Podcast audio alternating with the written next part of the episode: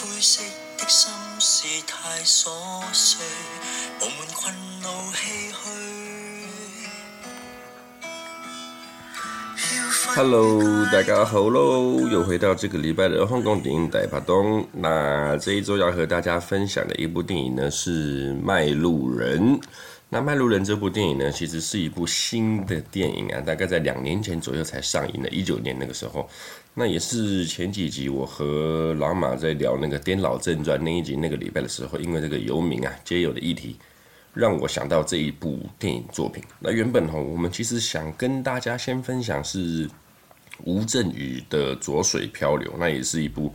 街友题材的一部好电影，也相当不错。但后来我们决定先和大家分享这一部《麦路人》，比较算是有温度、比较温暖的一部电影。而这一部《卖路人》的导演啊，导演是黄庆勋导演，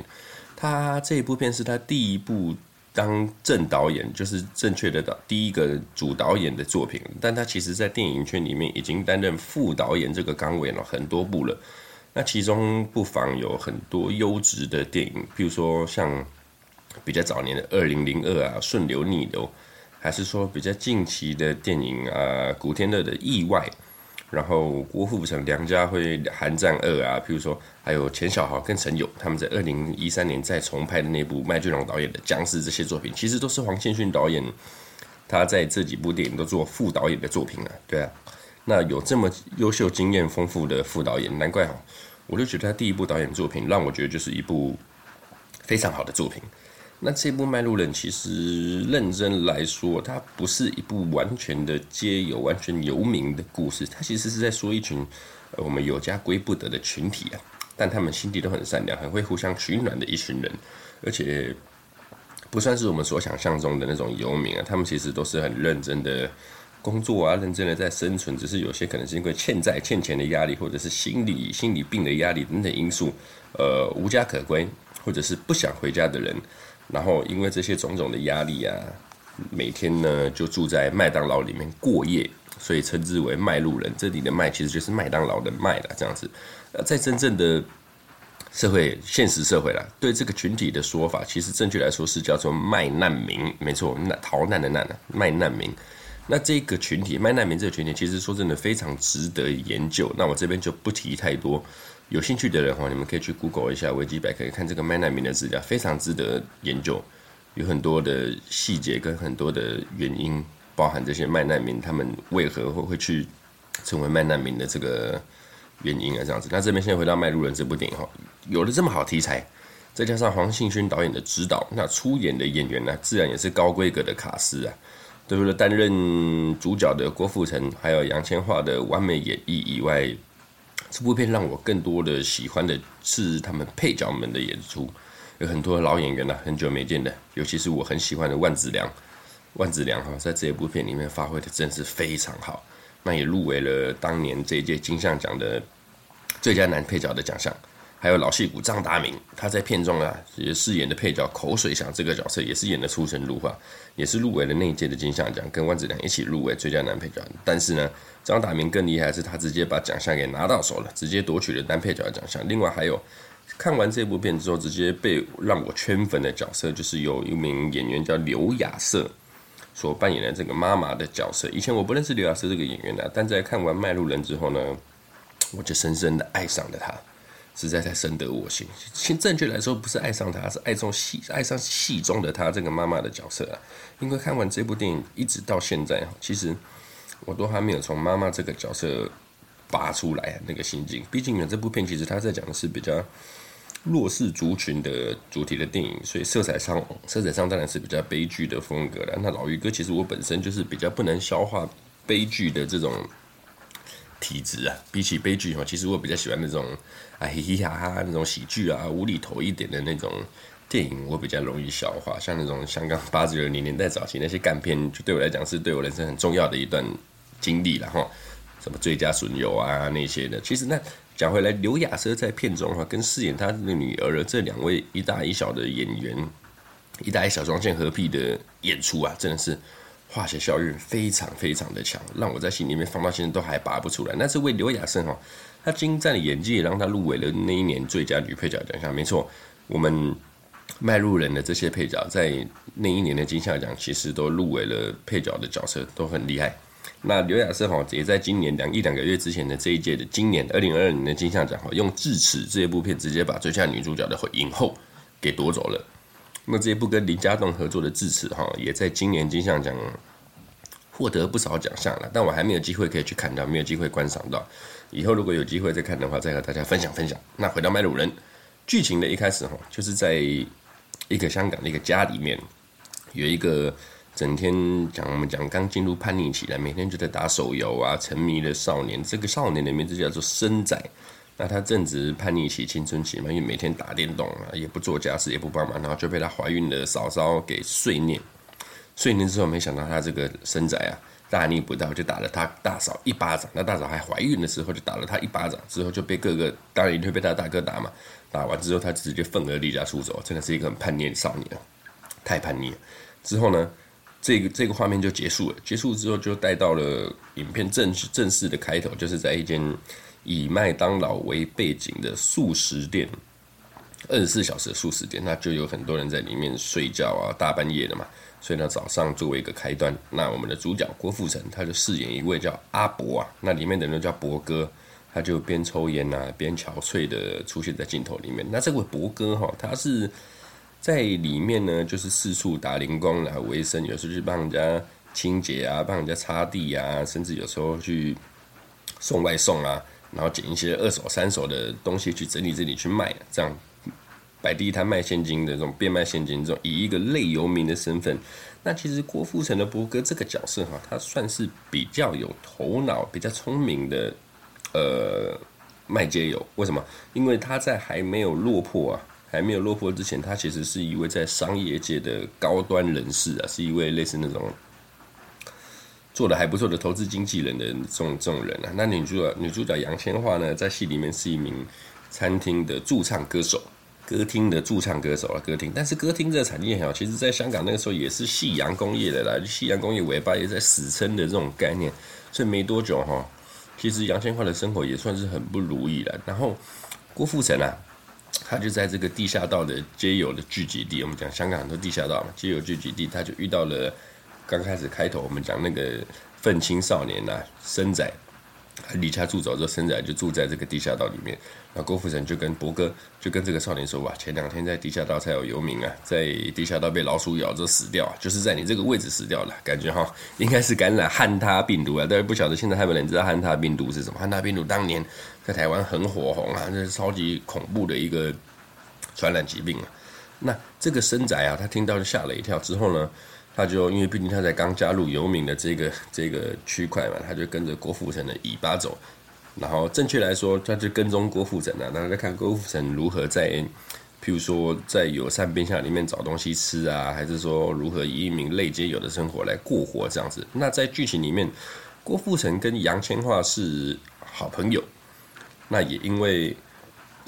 他有一次就是杨千嬅在驻唱的时候被那种喝酒醉发牢骚的客人欺负了，然后郭富城就替他出头，那不小心把他们卡拉 OK 的那个老板的风水术给打破了，那还杨千嬅就被卡拉 OK 那个老板干掉，因为他很信那个风水术，所以两个人就在斗嘴，然后就在斗嘴的时候，在这个麦当劳里面就带出所有的主角群里，譬如说张大明啊、万梓良啊、刘雅瑟啊、他母女等等的就出现一起出现了，那。郭富城其实，在片中我刚讲，他其实就是一个，算是一个教教科书、教学书啦。怎么说呢？因为他算是比较优秀，我刚讲他比较优秀嘛。那他和这些游民都比较认识了很久，某种角度来讲是比较互助的。像郭富城，他会帮那个刘雅瑟妈妈写信，写写一封完全英文的信给这个社会福利署，想办法替。妈妈跟着女儿争取一些福利还是什么？因为这个妈妈在里面的角色其实是一个从大陆嫁过来，从大陆嫁过来香港的一个大陆新娘。那嫁过来没多久之后，她的老公就死掉了。然后她老公死掉之后，被这个婆婆，因为他们没有登记结婚，被这个婆婆百般阻挠。然后这个婆婆一直说她是克夫命啊，扫把星这种，就把她赶出家门。所以这个妈妈就其实在香港是没有身份的。他女儿就在这边读书，所以他们就无家可归的这个概念。那郭富城就是帮他们写了一封信去社会福利署，去看到想办法让政府看到这个弱势单位的苦衷啦。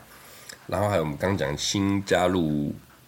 这个群体，这个打电动少年啊，生仔，他一开始哈也请郭富城帮他找工作，郭富城就当头棒喝，就说麦当劳就在这里，他们现在就在请人啊，你直接去应征啊。结果没想到这个生仔真是太坏，我不喜欢他。为什么？他说：“哎呀，在这边做事这么辛苦啊，撑不住啊之类的。”看来啊，在这个时候的生仔其实刚离家出走，他还没有做好一个要当一个很辛苦的游民啊，很吃苦的游民这个角色。那之后呢，其实热心助人的伯哥啊，郭富城也是很心软的带他。我们讲打游民的新手村啊，解新手任务，譬如说如何在公厕盥洗啊，然后如何遵守我们可以在麦当劳过夜睡觉这潜规则啦。他其实他们跟麦当劳有一个潜规则啦，然后也教导他如何以一个街友的身份生活起居啊，怎么生活这样子。譬如说，还有跟他讲啊，你如果有办法去赚钱的话，就在麦当劳买个汉堡吃，大家互相嘛。你睡他的地方，你跟他跟他消费一下，你对人家好，人家自然也会对你好。那他。还有，他有带郭富城就直接带这个生仔去鞋店，鞋店他们呢有一间鞋店就丢出来的旧鞋，不要的鞋子，他就拿去洗一洗啊，擦一擦，刷一刷，洗变成有点新的这种二手鞋，直接去跳蚤市场卖这样子。那郭富城哦，他就是一个比较头脑聪明的街友了。开头就有说到，某种层面来讲，他们就是无家可归的，但是还是有在努力的生活赚钱呐，这样子。然后啊，之后这个生仔就变成了有点像郭富城小弟的感觉，他们两个人就一起去。把他们开头刚讲杨千嬅卡拉 OK 的风水树给偷回来，偷回来之后帮他修复之后再送回去。那其实刚才讲哦，除了郭富城很用心的生活以外，像刘雅瑟跟他女儿啊，他们也都很用心的在赚钱。然后其中有一幕就是他们这个香港也其实也有很多的社会团体互助团体的，也在发那种盒饭给老人吃啊，就是不用钱的这种盒饭。当然台湾也有很多啦。然后这个妈妈。其实开头就有讲了，她其实没有一个真正的香港居民的身份，然后，但是她的婆婆就是很讨厌她嘛。可是她她觉得她很太爱，她很爱她的老公，她是真心的爱她老公的。然后她就觉得爱屋及乌，就算我婆婆讨厌我，我也要照顾我的婆婆。那偏偏的这个婆婆，自从失去了儿子之后，她就非常的爱赌好赌啊。那妈妈。就一直替他去还赌债，其实他就是因为替他去还赌债之后，导致他的生活非常的困苦。大家都知道，香港黑社会的赌债，再加上高利贷，什么基本盯上盯啊等等，那钱根本就还不完，所以才导致这个妈妈跟她女儿的穷困生活啊，就是其实就是一直日复一日啊，无限循环的这种概念。因为她没有结婚证明嘛，导致她没有户口。虽然说她很孝顺，很帮助这个婆婆，很爱老公，但是就是没有一个。无底洞来无限的成员，这个婆婆在里面戏中这个角色其实真的非常的不好了。那他们有时候还会结伴同行去赚钱，譬如说妈妈跟郭富城啊，他们一起去帮人家做那种路边街边洗车啦，洗帮人家洗车的这种打零工，也算是打零工了。没想到也是他们在帮人家洗车的时候，郭富城就遇到了他还没落魄之前的同行。那同行以前也算是他的下属的感觉，就出来就数落台的，哇，这不是伯哥吗？你以前那么风生水起的，我以前靠着你赚钱的这样子啊，什么现在，哎呀，不就算当了乞丐，还是在穿着西装啊，还不错啊。那这一幕哈，其实让我很有感触，就是这些街友哈，某些层面是，虽然他们很缺钱，但是他们都是同一阵线。一看到郭富城，大家被他这样欺负之后，他们就很自然的站在郭富城这边，不让他洗车这样子。那其实哈，原来郭富城他还没成为街友之前，他原本我刚讲他是一个经济保险人嘛，然后后面他是因为亏空公款，亏空公款之后去坐牢，坐完牢出来之后才变成卖卖路人、卖街友这种这个角色了。但是他郭富城他在家里面，戏中的家里面，他的妹妹哈，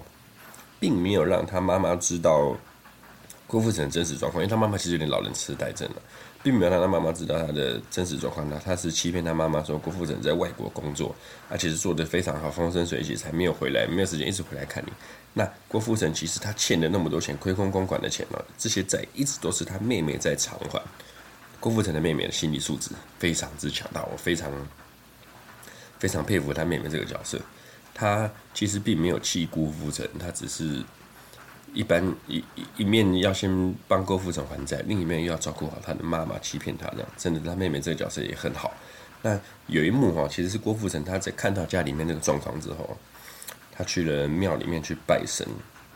那这边就有一个我们讲这种民俗信仰的问题。其实你明明就是一个一无所有的人，你连下一顿饭要在哪里吃都不都不知道了，没有这钱了，但是你还是想要用宗教信仰能力去祝福妈妈身体健康啊什么什么的。他一开始问啊，啊郭富城就在庙里面拜拜之后，就问庙公，问那个庙公说哇，我要点一个供灯，点一个平安灯这种概念概概概念呢，在台湾来讲，点平安灯要多少钱？庙公就跟他说。两千呢，郭富城心里就觉得太贵。后面他要说香塔吧，不然写个香塔五百块。然后这个庙公其实庙公懂一点他的概念了，就说啊，哎呀，有心则灵，有诚则灵啊，你去写一个红纸，小拨一个小红包，这不用钱的，就求菩萨保佑吧，这样子。对啊，所以说一个人哦，其实不管他的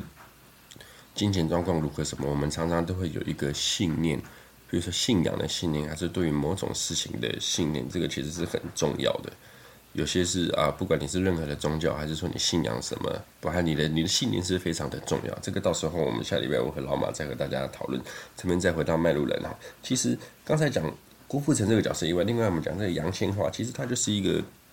过气的驻唱歌手了。然后他们在里面就有一点情愫的，有一点这种情侣暧昧的关系啊。然后。这一部片比较好的，我个人觉得是万梓良，因为万梓良在戏里面的角色，他叫等伯，等待的等啊，等吧，他们都叫等伯。他们说他一直都在麦麦麦当劳里面等着他老婆回来，但其实呢，万梓良其实他不是一个辛苦的人，他家里有钱，他以前是一个消防员，他很有钱，然后只是因为他的老婆被诈骗集团啊把钱骗走之后，然后就。离开了，离开了之后，万梓良就进入了这个心病里面，走不出来。然后他其实是一个有钱有房的人，只是他不敢再回家里面住，就只在麦当劳里面度日过生活这样子。然后这个万梓良哈，很太可能是我觉得他太太久没有出来演戏了。当我在戏里面看到他的时候，我就特别去关注他，他的演技，他的任何的那种细腻的表情，都让我觉得哇靠，这个真的是老演员了，真的是演得很好啊。万梓良在这部戏真的是做得很好。那其实万梓良啊、张大明在这些戏都很好，到时候你们自己去看。尤其是有一幕，他们一起去做临时演员，然后有一个那种丧礼的场面，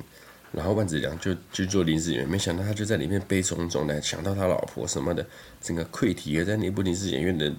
这部戏里面呢，哇，演得非常非常非常之好。那之后呢，有一幕。我这边讲，这边都介讲一些比较重点的一些剧情啦，然后你们到时候再一起找时间去观察这一部电影啦。那我是觉得我剧情我大概，嗯，我其实写了很多啦，我的手稿，但是我觉得先大概讲到这一边，反正就是着重于，呃，先跟你们介绍，比如郭富城、杨千嬅啊、万梓良、张大民他们这些在戏里面，刘亚瑟在戏里面这些精湛的演出，然后因为。后面的剧情哦，在这个礼拜我暂时先不讲，那你们可以去找这部片回来来看。看完之后，因为其实结局后面是挺悲伤的了，是挺悲伤的。那每个角色都有他们的路，他们的每一个支线的剧情在走出来这样子。然后这个等你们看完之后，下礼拜我和老马我们最聊电影的时候再来一起讨论一下这个。其实卖卖街友卖难民啊，卖难民，对不起，卖难民这个议题其实是很值得讨论的。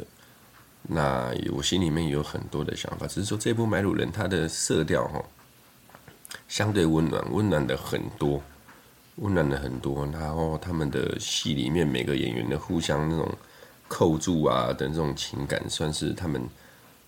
演的很好的。这部戏哈，其实郭富城说他在收到。收到这个剧本之后，他直接就去麦当劳里面住了，我忘记是一个晚上还是两个晚上，就直接去体验那二十小时在麦当劳过夜的感觉。但其实老实讲，你一个这么帅的人，现实生活这么帅的人，在麦当劳过二十小时，不会有人一直去找你拍照吗？找你签名这种的。还有刘亚瑟，刘亚瑟说他也是收到剧本之后，他在在开拍的最后前一个礼拜，他也是一直都在麦当劳里面。就是坐在里面去观察他们每个真正的现实生活中的麦难民，他们的神情啊，他们的生活怎么样啊？所以说，以郭富城跟刘亚瑟他们在揣摩这个戏中的角色，也揣摩得很好。那反正这部戏哈，在金像奖啊，我刚提过哈，在那届的金像奖，他们入围的名单其实有很多，他们入围了呃最佳电影，然后黄建勋导演获得呃入围了最佳新晋导演，郭富城也入围了最佳男主角，然后最佳男配角万梓良、刘亚瑟女配角也都入围，那张达明是直接拿奖的女配男男配角了。然后张兆康入围的最佳美术指导，还有最佳服装设计，他们里面的那种街友的设计，尤其是张达明，他们把它设计得很好，那个服装造型设计。然后呢，最佳原创电影音乐啊等等的，他们甚至还代表了香港电影哦去入围参加的那个东京电影节的这个这一个这个东京电影节的竞赛，而且他们也有入围。所以这部电影其实某种来某种程度来讲，在一九年那个时候是蛮优质的一部电影，不管是。导演啊，跟这些工作后续工作的团队，还有演员们的演出都相当的精湛。那这部《麦路人》呢，就在这个礼拜哈推荐给大家。那大家看完之后呢，下个礼拜再回到我们香港电影大排档。香港电影大排档，陪我和老马一起再来追聊这部电影。那大家其实应该都有注意到了，我在这一集哈，其实语速有变慢一点，因为被那听众反映上上两个礼拜的神探那个巴拉巴拉巴拉巴拉机关枪太快了，有点听不太清楚啊。这边好跟大家抱歉一下，那我语速慢慢的再往正常的速度再调一点。有时候你知道吗？讲自己喜欢的东西，讲自己香港电影喜欢的东西。你忍不住去兴奋，兴奋的话，你就会把那个速度给加快，rapper 嘛，对不对？好了，卖路人就在那边推荐给大家，那谢谢大家，下礼拜见了，拜拜。